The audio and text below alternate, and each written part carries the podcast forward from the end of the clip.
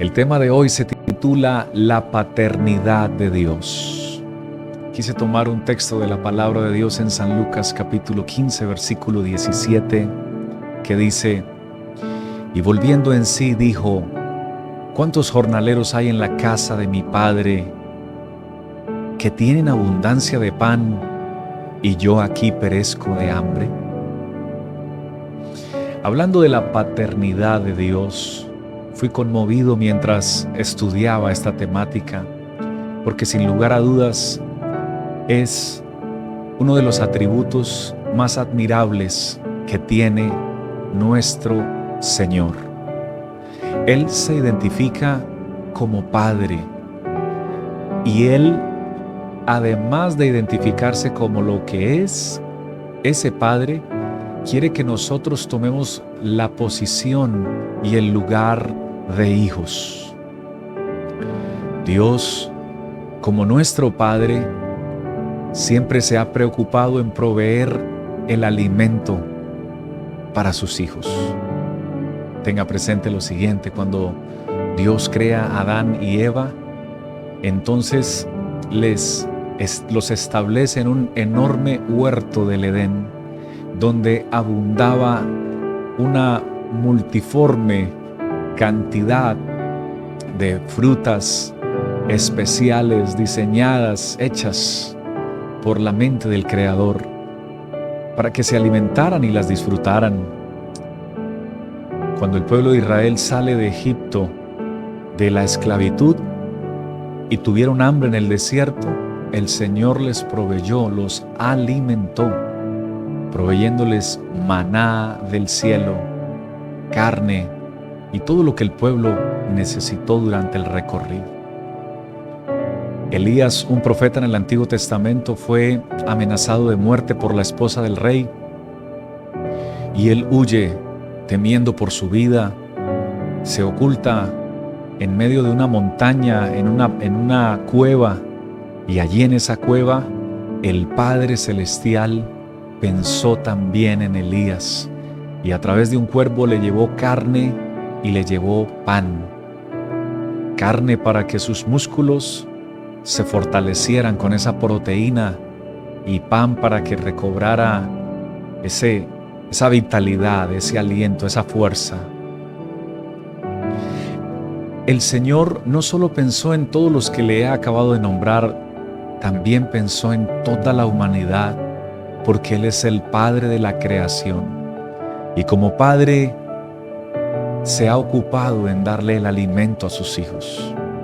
Pensó entonces en alimentar a toda la creación. Y por eso se manifiesta y viene a la tierra. Y él mismo declara, yo soy el pan vivo que descendió del cielo. El que come mi carne y bebe mi sangre tiene vida eterna, refiriéndose a que Él es el, el Padre que provee el alimento para su creación. Qué precioso tener un Padre como el que nosotros tenemos, el Padre Celestial. Qué precioso que usted pueda también considerar lo siguiente. Él nos enseñó en la oración del Padre nuestro a solicitar el pan nuestro de cada día, dánoslo hoy. Y ese pan nuestro de cada día se refiere a que como Padre se compromete a que sus hijos no les va a faltar la provisión diaria. Pero además de ello, como padre, también Él ha establecido una mesa para que sus hijos se puedan sentar. Una mesa no solamente tiene la función de que podamos poner los platos para comer, sino que también es ese espacio de conexión donde el padre se puede mirar con su hijo, donde el padre puede hablar con su hijo, pero también donde el hijo puede ser escuchado y expresarle a su padre lo que siente y lo que tiene y lo que está viviendo. Precioso entender también que el hijo pródigo en la escritura siempre tuvo una mesa donde comer al lado de su padre. Cuando toma él la idea, la mala idea de irse del lado de su padre para conducirse a sus propios caminos, es allí donde pierde toda la herencia. Pero cuando toma la decisión de regresar, el padre lo estaba esperando con los brazos abiertos y el lugar que él tenía en la mesa todavía permanecía. El padre envía a hacer una fiesta maravillosa, a matar el becerro más gordo, a ponerle un vestido nuevo, porque se iban a sentar en la mesa. Querido y querida, tú tienes una mesa donde sentarte y tienes un padre con quien dialogar. Tú tienes alguien que sí le agrada escucharte. Pero también ese Padre, además de escucharte, también quiere hablarte y qué bueno que le prestes tu oído para que puedas escuchar su palabra, su voluntad y su revelación. El Salmo 23, versículo 5 en la versión PDT dice, me preparaste un banquete delante de mis enemigos.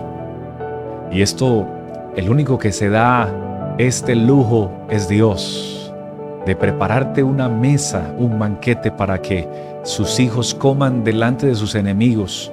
Dice, unges mi cabeza con aceite, has llenado mi copa hasta rebosar. Eso significa que así tus enemigos estén frente de ti, tú debes seguir confiando y esperando en que tu Padre Celestial es el que te protege y el que te guarda.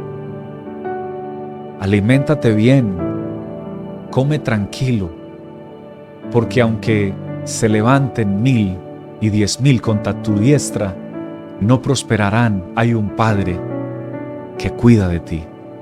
Sigue siendo escudo alrededor nuestro, nuestra victoria, el que levanta nuestra cabeza. Me conmovió el corazón mientras escribía este tema que nuestro Señor Jesús comía en la misma mesa con Judas Iscariote. Él sabía que él era el traidor y que lo iba a entregar tarde o temprano. Y permítame hacerle una pregunta. ¿Se sentaría usted en la misma mesa con un traidor que va a entregar su vida para muerte? Pues el Señor lo hizo. Y no lo hizo una vez, lo hizo en repetidas ocasiones. Pero lo que más mueve mi corazón es que Jesús le hubiese, le hubiese podido decir a Judas, vete de aquí, tú me vas a traicionar, levántate de mi mesa, tú no perteneces a nosotros, pero jamás lo echó de la mesa y jamás lo dejó sin alimento y sin comida. Le dio la oportunidad hasta el último segundo que vivió de arrepentirse, pero Judas tomó otra decisión. Maravilloso es nuestro Dios. Como Padre, además de comprometerse con el alimento y con una mesa para compartir con nosotros, también se compromete con el vestido. Adán y Eva nunca se sintieron desnudos mientras estuvieron obedeciendo a Dios, pero una vez lo desobedecieron, sintieron vergüenza de sus propios cuerpos y ellos trataron de cubrírselo con, con vestidos hechos por sus manos. Qué Padre tan amoroso es el que tenemos. Porque aunque Adán y Eva pecaron, es tan bueno este Padre que para que no sintieran vergüenza de su desnudez, Él mismo les fabricó un vestido especial de pieles, fuerte, resistente al clima. Este Padre Celestial no nos ha pagado conforme a nuestros pecados, porque no solo pecó Adán y Eva, todos nosotros hemos pecado y la paga del pecado es muerte, pero Él se tomó la tarea y el trabajo de buscarnos, de enviarnos un hombre, una mujer, un predicador, un mensaje de la palabra de Dios. Esto solo lo hace el Padre Celestial, el Padre de misericordia, el Padre de justicia, el Padre del amor. Y cuando nos llevan la palabra del Señor y tomamos la decisión no solo de oírla, sino de creerla y de entregarle todo nuestro corazón y toda nuestra vida a Él, entonces Gálatas capítulo 3 versículo 27 nos hace acreedores de una promesa maravillosa, porque todos los que hemos sido bautizados en Cristo Jesús, de Cristo estáis revestidos. Si alguien me pregunta cuál es el vestido que nuestro Padre Celestial nos da a nosotros, entonces tendría que responderle que Él nos viste con su misma presencia. Porque cualquier vestido que puedas adquirir, sea de la marca más fina o costosa o de la más sencilla, se va a desgastar, se va a deteriorar, se va a dañar, se va a romper. Por eso Él no nos viste con un material fabricado por los hombres. Él nos vistió espiritualmente con su justicia y con su misma presencia, con la presencia de Dios. Todo padre no solamente piensa en lo dicho anteriormente, sino que también piensa en una casa. Y este Padre Celestial también pensó en una casa para ti. Hechos capítulo 17, versículo 28 dice, porque en Él vivimos. Esta palabra tiene mucho poder, atención, porque en Él vivimos y nos movemos y somos, como dijo alguno, algunos de, de vuestros propios poetas, porque linaje suyo somos. ¿Cuál es la casa que el Padre preparó para nosotros?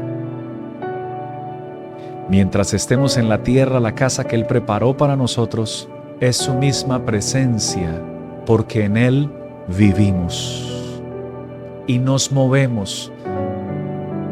Es decir, donde tú vives, no solo vives en un apartamento, en una casa o en el lugar donde estás, hay una presencia donde tú vives y es la presencia de Dios. Cuando te mueves para tu trabajo, no te mueves solo no se queda Dios en la casa esperando que regreses o en la iglesia esperando que vuelvas el próximo domingo. No, cuando te mueves al trabajo es la presencia de Él la que se mueve contigo porque en Él vivimos. Este Padre no abandona. Este Padre no desampara. Este Padre no da la espalda. Este Padre no te echa de su presencia. Este Padre ha establecido esta dispensación de la gracia para que tú conozcas su paternidad y puedas recibir este precioso regalo de ser hecho hijo de Dios. A lo suyo vino, pero los suyos no le recibieron. Mientras una persona no reciba al Señor en su vida y en su corazón y no acepte su palabra y le obedezca, lamentablemente no ha tomado la mejor decisión de su vida, pero hoy usted puede tomar la mejor decisión de su vida más a todos los que le recibieron, a los que creen en su nombre, les dio potestad de ser hechos hijos de Dios. Querida, querido, no estás solo, no estás sola. Tú tienes un Padre. Tu Padre vive y tú vives en su presencia. No te ha hecho falta hasta el día de hoy nada de lo que no hayas podido recibir de Él, porque en Él estamos completos. Y si un hijo hoy de los que me oye tiene una necesidad o una petición, las buenas noticias para ti es que tu Padre vive. Tu Padre te tiene sentado a la mesa. A tu Padre Celestial le encanta escuchar tu voz. Y a tu Padre Celestial no se le ha acabado ni las bendiciones, ni las riquezas, ni las respuestas. Toda potestad Él la tiene en el cielo y en la tierra. Todo poder está en sus manos y en su boca. sigue creyendo y sigue esperando en Él. Dios como nuestro Padre piensa en nosotros. Los que somos padres nos levantamos en la mañana, damos gracias a nuestro Creador muy, muy de mañana. Damos un, beso a nuestra esposa y lo primero que hacemos es pensar en nuestros hijos, cómo amanecieron ellos. Y eso lo hacemos padres terrenales que, que, que nos cansamos y que tenemos que dormir para recuperarnos. Pero he aquí no se adormecerá ni se dormirá el que guarda a Israel. El Señor es tu guardador. El Señor es tu sombra, tu mano derecha. Querido y querida, tú tienes Padre. El sol no te fatigará de día, ni la luna de noche. Tu Padre satisface las necesidades que tienes. ¿Alguien tiene la necesidad de ser amado? Tu Padre Celestial tiene todo el amor para darte. ¿Alguien se siente inseguro? Él tiene la seguridad que tú necesitas. Alguien necesita provisión de Él, está dispuesto a brindártela. Alguien necesita protección, se siente amenazado o fue amenazado como Elías, Él cuidará de ti. Y no te asombres si envía un cuervo para enviar tu comida y tu provisión. Si quiere un cuervo literal, un animal, lo puede hacer, es Dios pero también puede enviar una persona con carácter de cuervo que no tenga nada de temor de Dios para que sea de bendición para ti y para los tuyos. Todo lo que necesitas lo tenemos en la presencia de nuestro Padre Celestial. Y nos dará lo que sea de bendición para nosotros, porque lo que Él considere que no nos vaya a caer bien, no nos lo dará. Permítame irle concluyendo esta meditación. Yo te invito para que te apropies de lo que eres. Dios te ha dado una posición y es la posición de hijo. Y si aún no lo eres, tú puedes hoy creer en el Señor Jesucristo, arrepentirte de todos tus pecados, comenzar a obedecer la palabra de Dios y una vez la comiences a obedecer, entonces podrás ser hecho hijo de Dios. Querido y querida, los beneficios de los hijos de Dios son extraordinarios. Uno de ellos es que ya no somos huérfanos, tenemos papá. Tenemos herencia, porque si somos hijos, también somos herederos. Tenemos derechos, los derechos que Él nos ha dado en su, en su misericordia y en su gracia. Esta que viene me encanta, tenemos una relación de padre a hijos, una relación de amor, de familia. Dios es nuestra familia, es nuestro Padre. Tenemos identidad. Hoy no queremos parecernos a alguien más reconocido en el mundo. Hoy queremos parecernos a nuestro Padre Celestial. Él nos brinda poder y autoridad y la influencia de su Espíritu Santo nos va guiando. Pero con el texto que inicié, con eso quiero finalizar. Porque hubo algo que conmovió mi corazón. Regáleme sus cinco sentidos a lo que viene, por favor. Puede ser una revelación del Espíritu de Dios para su vida. Cuando el hijo pródigo regresa a la casa de su padre, él dice, volviendo en sí, dice, ¿cuántos jornaleros hay en la casa de mi padre que tienen abundancia de pan? Atención, los jornaleros de Dios tienen abundancia de pan. Y él dijo, y yo aquí perezco de hambre. Si los jornaleros tienen abundancia de pan, los hijos son dueños del todo lo que su padre les ha heredado. Dios no quiere que vivas en escasez, porque nuestro Dios es el Dios de la abundancia. Él no te da un poquito de amor, Él llena tu corazón de amor. Él no te da un poquito de gracia. Él es el Dios de toda gracia. Él no, te perdona un poquito, poquitos pecados. Cuando Él perdona, perdona todos tus pecados. Él no transforma algo de tu vida, Él tiene el poder de transformar toda tu vida. Tenemos al Dios de la abundancia, tu Padre es el Dios de la abundancia, pero la revelación que me muestra el Señor es que cuando llega el otro hijo, que era el hijo mayor a la casa, y escucha ruido, escucha sonidos de música y de danza, porque el padre hizo una fiesta porque su hijo que se había perdido había regresado. El Señor me mostró y me reveló algo tan bello que este hijo mayor se acercó a uno de los empleados, a uno de los, de los servidores del padre y le pregunta, ¿qué es este ruido que estoy escuchando? ¿Qué ocurre? Entonces uno de los empleados le dice, es que tu padre está feliz porque tu hermano, que se había ido, ha regresado y hizo fiesta y hay danza y mandó a matar el becerro más gordo y le puso un vestido nuevo y un anillo en su mano y hay fiesta. Esta parte tocó mi corazón. El hijo mayor se entristeció. ¿Por qué el hijo mayor no fue y le preguntó directamente al padre a qué se debía la fiesta? ¿Por qué le preguntó a los jornaleros a los, a los sirvientes, a los que trabajaban para él? ¿Por qué no tuvo la confianza de ir directamente al Padre? Porque aunque era hijo, parece que tenía más confianza y se relacionaba más con los jornaleros que con su propio Padre.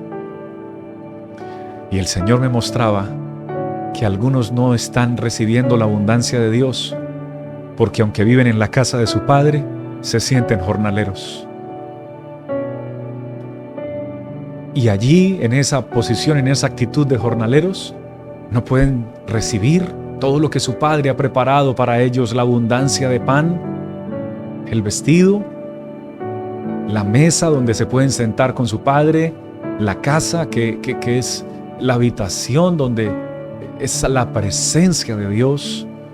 Hoy Dios no quiere que tú tengas, ni que yo tenga un pensamiento de jornalero. No somos jornaleros de Dios. Somos hijos de Dios. Y si somos hijos, somos herederos. No, no pensemos como el hijo mayor. Se quedó molesto y no quiso entrar a la fiesta. Y entonces se le acerca al padre y le reclama y le dice, este, este hijo tuyo que se había descarriado, que se había ido y se gastó toda la herencia con rameras y con, y con pecado, y le haces una fiesta. Y a mí, que siempre te he obedecido, no me has dado ni un ni una oveja, ni un cabrito para ir a compartirlo con mis amigos. Atención, la respuesta del padre fue, Hijo, pero si tú eres dueño de todo, es decir, que hay hijos que tienen espíritu de jornaleros, son dueños de todo, pero aún no han creído la posición que Dios les ha dado, aún no han conocido la paternidad de Dios, aún no han entendido la revelación que nuestro Dios es nuestro Padre, que somos sus hijos, y si somos sus hijos, Él nos ha hecho herederos de todo lo que Él tiene y le pertenece. Yo siento su presencia en este momento.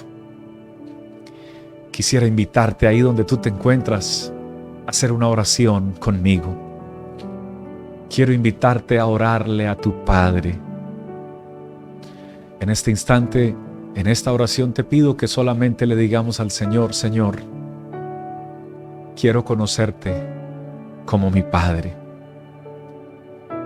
Quiero identificar lo que tú tienes para mí, quiero sentarme a la mesa, quiero escucharte, quiero experimentar la abundancia de tu presencia, de tu espíritu y de tu amor. En un momento oraremos por todas las necesidades y peticiones, pero en este instante quiero invitarte a orar para que Dios te revele y te muestre de lo que eres heredero y de lo que te pertenece como hijo de Dios. Cierra tus ojos conmigo. Si lo puedes hacer, si puedes levantar tus manos, por favor hazlo también.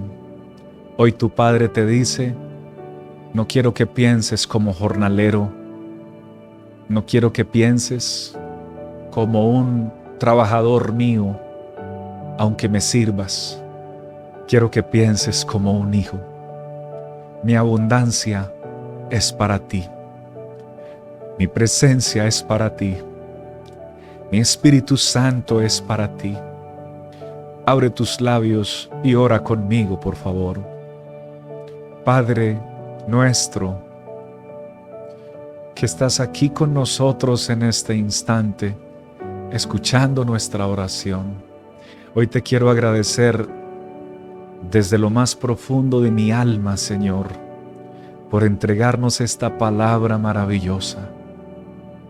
Porque no quieres que tengamos espíritu de jornaleros, sino que creamos que somos tus hijos y que por tu Espíritu Santo nos has hecho acreedores de entrar al reino de Dios, de que te has comprometido con nosotros a que el pan de cada día estará sobre nuestras manos y que nos has sentado en la mesa del reino de Dios donde podemos platicar, dialogar, escuchar y amar a nuestro Padre. Dios Santo, gracias porque vivimos en tu presencia. Vivimos bajo tu abrigo, Señor.